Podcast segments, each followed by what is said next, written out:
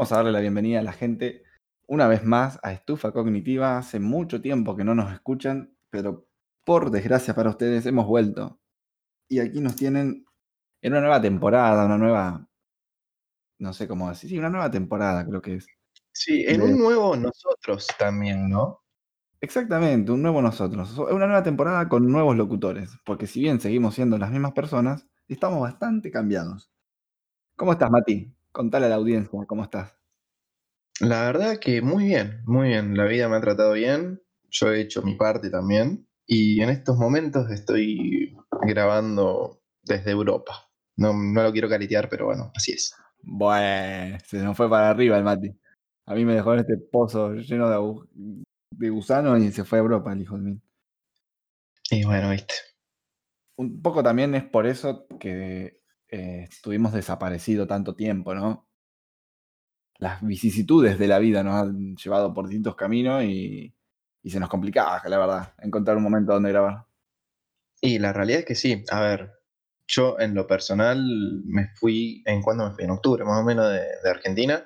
Y recién ahora eh, me puedo sentar enfrente de una computadora a hablar con un amigo. O sea, tuve todo, no sé cuántos meses pasaron, seis, buscando trabajo y vida y casa y todas las giladas. Sí, sí, sí, tuviste seis meses viviendo en la calle, pero en la calle de Europa. Eh, ojo. Eh, eh, viste cómo soy, con una, una baldosa un poquito más limpia. No cualquiera puede ser un homeless en Europa. Bueno, eh, contarles, quería contarle un poco a la, a la gente, eh, más allá ahora vamos a hablar un poco más de nosotros y qué nos pasó, y dónde estuvimos y dónde no estuvimos, que esta nueva, esta nueva estufa cognitiva ya no es más una estufa, es un calefón. ya. Ya. Eh, y no es tan cognitiva, está media tonta, pero no importa. Va a tener un solo capítulo al mes, dividido en dos partes. eh, Un capítulo más organizado, con un formato mejor, más estructurado, más fácil de escuchar, porque yo entiendo que escuchar los capítulos anteriores de Estufa Cognitiva era divertido, era muy divertido, pero era un quilombo también escucharlos. Es más fácil de escuchar en distintos niveles. Primero nos compramos micrófonos, entonces literalmente va a ser más fácil de escuchar. Literalmente. Claro. Y sí, la idea es organizarnos un poco más y no estar todo el tiempo en cualquiera mientras grabamos. Sí, pasa que le- les voy a contar un secreto. Nosotros, cuando grabábamos el año pasado, nos anotábamos cinco palabras en un papel y todo el programa se basaba en esas cinco palabras. Y a veces hablábamos 10 minutos y se nos terminaban las cinco palabras. Y eh, teníamos que grabar un par de minutos más, no íbamos a un podcast de 10 minutos. Y entonces estábamos 20 minutos más divagando de cualquier pelotudez sin ningún tipo de, sentido ni guía y era un quilombo, la verdad no se podía ni escuchar. Pero bueno, era bastante divertido. Bueno, el Bati estuvo dando sus vueltas por el mundo ahí, pidiendo monedas en Europa y demás. Yo también estuve acá, que estuve estudiando, estuve rindiendo, rindiendo mal, haciendo algunas cositas. Ahora estoy arreglando computadoras, por si alguno de nuestros oyentes tiene una computadora rota y quiere que se la arregle, que me avise, yo se la arreglo. Y nada, deci- decidimos que ya era momento de volver, de volver con esto, de no dejarlo de esperar más. Ya hace como un mes que estamos dando vuelta Sí, la verdad es que sí. entre el nuevo formato, conseguir los micrófonos, eh, ver de qué vamos a hablar, de qué no vamos a hablar. Sí, decime.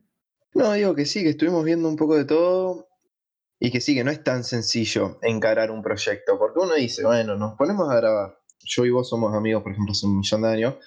Entonces uno dice, bueno, sí, me voy a poner a grabar con un amigo, pero no es tan sencillo.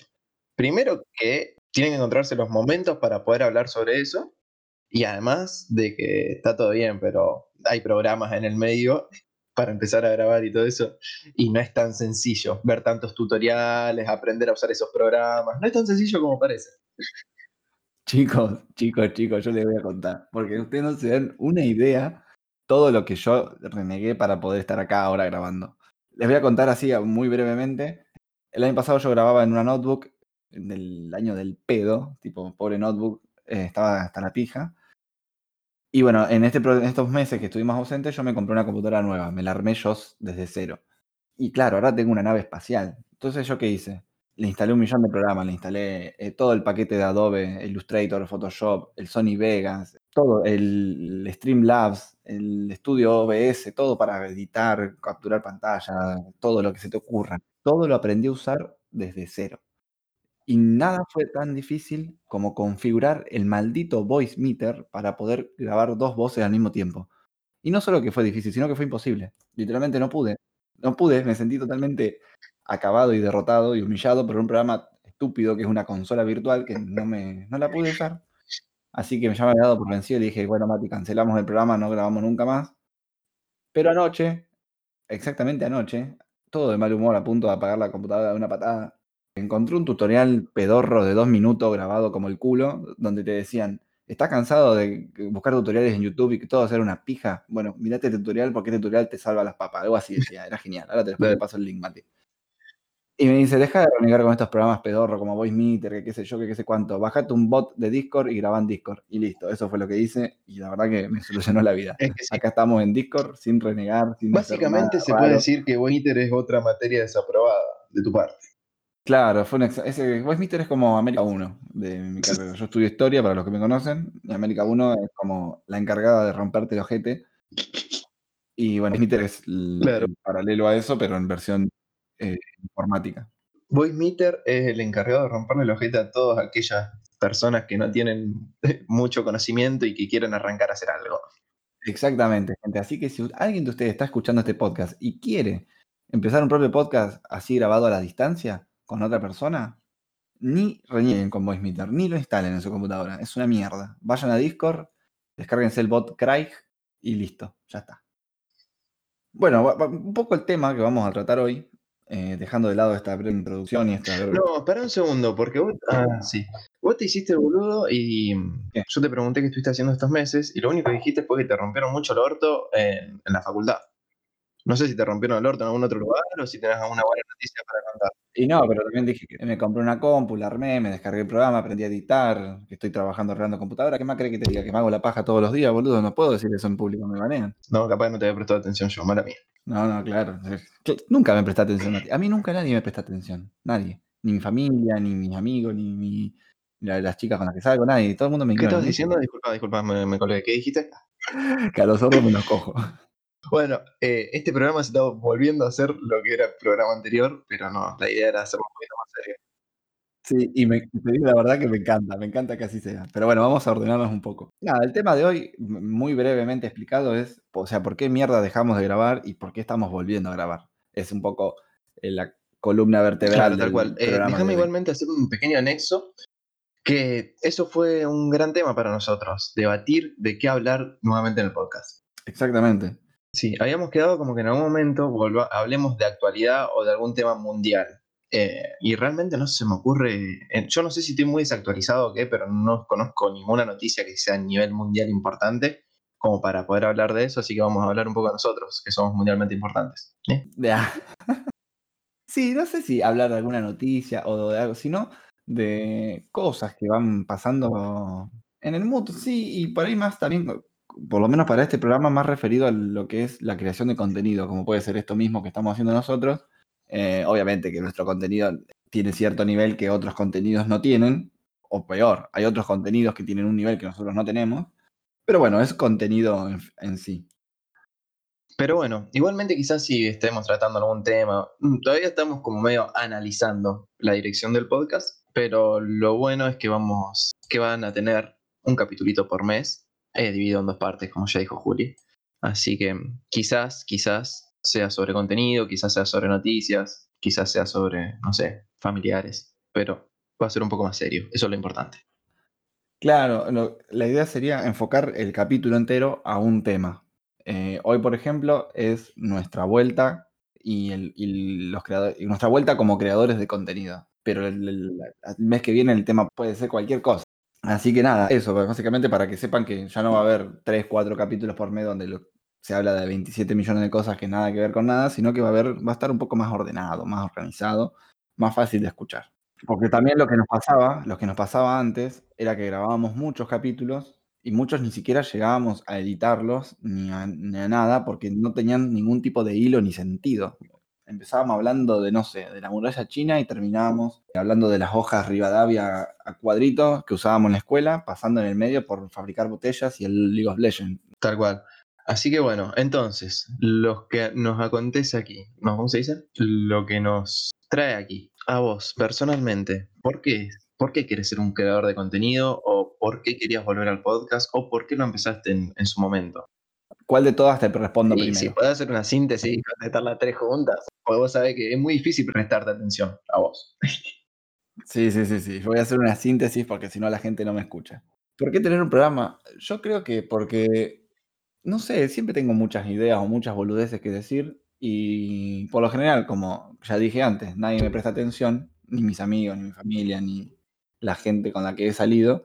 Se las digo, se las, las voy a plasmar en algún lado para que la gente que sí me quiera prestar atención, pero no me conoce, pueda escuchar y si les interesan la sigan escuchando y si no, me denuncien el, el capítulo por eh, mal contenido, pero Claro, pero un lugar donde plasmar las cosas, ideas, planteos, algu- algunas son más interesantes, otras menos, algunas son más profundas, otras menos, pero eh, un lugar donde uno pueda volcar eso. Bueno, bien, básicamente porque tenés un quilombo en la cabeza y no sabes qué hacer con él, entonces estás acá a psicoanal- psicoanalizarla eh, adelante un micrófono. Sí, no sé si psicoanalizarlas, sino simplemente largarlas y que si alguien la quiere escuchar y disfrutar, que la escuche y disfrute. Porque yo te podría decir, y la verdad que mi idea es, tipo, crearme un podcast, después empezar a streamear, hacer videos en YouTube y llenarme de guita. Sí, obviamente que me encantaría, pero sé que eso no va a ocurrir, o por lo menos no va a ocurrir eh, Claro. dentro de los próximos 10 años. Mi idea, por lo menos, es divertirme, volcar en algún lado todas las boludeces que tengo para decir. Que tampoco son tantas, y tampoco son muy interesantes, pero bueno. Claro, pero bueno, aquí estamos creando contenido y te estamos escuchando a vos decir boludeces. Así que tú por ahora venís. Exactamente, lo logré. Finalmente lo logré. Cumplí mi sueño de, de decir boludeces y que la gente me escuche. ¿Y vos, por qué mierda, estás grabando un podcast? Me puedo poner un poco en filósofo, psicólogo. Sí, ponete como vos quieras, Mati, no me rompa los huevos.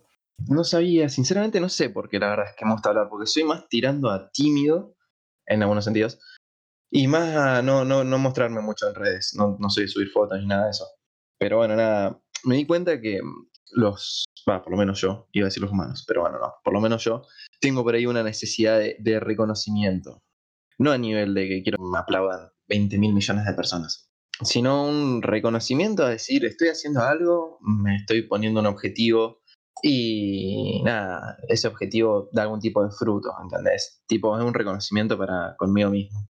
Estuve averiguando qué onda con eso, a ver si era lo único que le pasaba. Y no, hay un chabón que en 1800, no, 1910 por ahí, bueno, no sé, la verdad. Un chabón que se llama Maslow, lo dimos nosotros en sociología. Bueno, pero yo no le presté atención. Bueno, había hablado de esto. El chabón dibuja como una pirámide y dice que, bueno, uno una vez que puede, o sea, abajo de todo, en la base de las pirámides están las necesidades fisiológicas, que es comer y todo eso. Y después, a medida de que uno va alimentando esas necesidades y que ya es como las va eh, supliendo, por ejemplo, ¿no? yo ya como, respiro y duermo, entonces ya tengo las necesidades fisiológicas cumplidas. Como que voy avanzando en esa pirámide y llega un momento en el que necesito reconocimiento, por lo menos para conmigo mismo. Claro. O sea que vos lo hacés por la fama nomás. Claro, tal cual. No, pero me pareció súper interesante lo que plantea el chabón, porque el chabón dice como que justamente el humano como ser tiene necesidades. Una de ellas es, por ejemplo, comer, respirar y todo eso, y una vez que va avanzando, después, por ejemplo, tiene, necesita, por ejemplo, ¿no? una familia, un empleo estable, salud. Después, más arriba en la pirámide, está la necesidad de afiliación, que es pertenecer a un colectivo, qué sé yo, por ejemplo, no sé, a una hinchada, o no sé, a un, a un equipo de LOL, lo que sea. Y después justamente viene lo que es necesidad de reconocimiento. Eh, y bueno, nada, yo me di cuenta que ya tenía todo eso. Y justamente lo único que me faltaba era el reconocimiento. Y después de eso hay uno, un, en la punta de la pirámide hay algo más re loco, pero bueno, no sé. Tanto no leí. Si a alguien le interesa, búsquelo. Maslow se llama el chabón. M-A-S-L-O. Mm, Sí, entiendo por, por dónde va. Para que te reconozca. O, o no, no sé si te reconozca, sino que. Claro, por lo menos, qué sé yo. es como, para también es como que digo, para mí mismo. Es decir, el chabón se puso como objetivo hacer un podcast y lo hizo. ¿Qué sé yo? Nos escuchan 5, 10 personas, 4, no sé, mi mamá, ponele una sola persona. Bueno, pero ¿estoy haciendo el podcast o no lo estoy haciendo? Me parece genial. Tam- También lo mío va por, va por ahí también. O sea, no lo había pensado desde ese punto de vista, pero es verdad, uno cuando hace algo que es para compartir por lo general, es para que alguien lo, lo vea y lo reconozca y diga, mira, el chabón este lo hizo. No importa si es una persona, son 10 o son 2 millones de suscriptores, ¿me entendés? No, no tiene... Obviamente que uno busca por ahí llegar a más, pero si no, no pasa nada. Claro, sí, tal cual, tal cual. Pero bueno, venía más o menos por ahí. Igual es lo que digo, recomiendo a la gente que busque eso, eh, el chaboncito este Maslow, porque es interesante y es interesante verlo y también hay un montón de gente que lo contradice y que dicen no es necesario tener comida para poder autorrealizarse y sentirse reconocido porque la quinta, tipo la, la, cima de la pirámide es autorrealización. Dice hay un montón de gente que no tiene las necesidades anteriores igualmente se siente autorrealizado. Qué sé yo. Bueno, ahí hay un, un, debate en el que no me quiero meter y la verdad es que bastante me chupa un huevo. Así que bueno, Sí, la verdad que sí. Igual no se me ocurre cómo alguien sin comida puede hacer nada, porque tipo, si no comes, te morís. Yo hoy, por ejemplo, comí anoche y no comí nada en toda la mañana, eran las 2 de la tarde y sentía que me moría, pero bueno. Sí, mira, a ver, déjame un segundito, que es más, lo anoté porque sabía que ayer. En un estudio del 2011, investigadores de la Universidad de Illinois descubrieron que para llegar al reconocimiento personal o a la autorrealización no hace falta tener cumplidas las necesidades básicas para alcanzar los objetivos relacionados con las necesidades. O sea que si tenés problema, andá y habla con lo de la Universidad de Illinois, que la están batiendo. Sí, lo de, yo cuando leí un estudio también de mis huevos, que dice que se vayan a la mierda todos esos estudios hechos en la universidad de no sé quién, de no sé dónde en Estados Unidos. Son todas encuestas hechas a mil personas que viven en Yanquilandia que no son parámetro de nada. Pero bueno, básicamente es eso por lo que hacemos el programa. ¿Y pero por qué no hacer uno nuevo o demás, y porque, primero que nada, porque ya tenemos todo creado con estufa cognitiva y no nos íbamos a poner a diseñar otro programa nuevo porque al pedo, ¿me entendés? Tal cual. Y porque también la esencia es la misma. La esencia es la misma, es no somos nosotros dos hablando pelotudeces. Si, si bien ahora estamos un poco más ordenados, organizados y con un poco mejor de calidad de audio, el contenido sigue siendo dos boludos hablando. Tal cual, tal cual, tal cual. Además que hubiésemos hecho con todo el merchandising, boludo. Yo tengo dos cajas de remera, las traje a Europa, imagínate. Tal cual, tal cual. Yo tengo todo, toda mi auto ploteado con estufa cognitiva. Mi Ferrari último modelo que me compré hace un año. Sí. Toda ploteada, dice estufa cognitiva. Y después justo mi vieja me despertó, me dice, dale boludo que te llegué tarde al laburo. y me desperté. Así que bueno, bueno, dentro de lo que habíamos hablado justamente hace un cinco minutos atrás, vamos a hacer un mini parate que ustedes no tienen por qué sentirlo porque sigue ya mismo en la parte 2 los próximos 20 minutos de este primer capítulo de la segunda temporada de Estufa Cognitiva.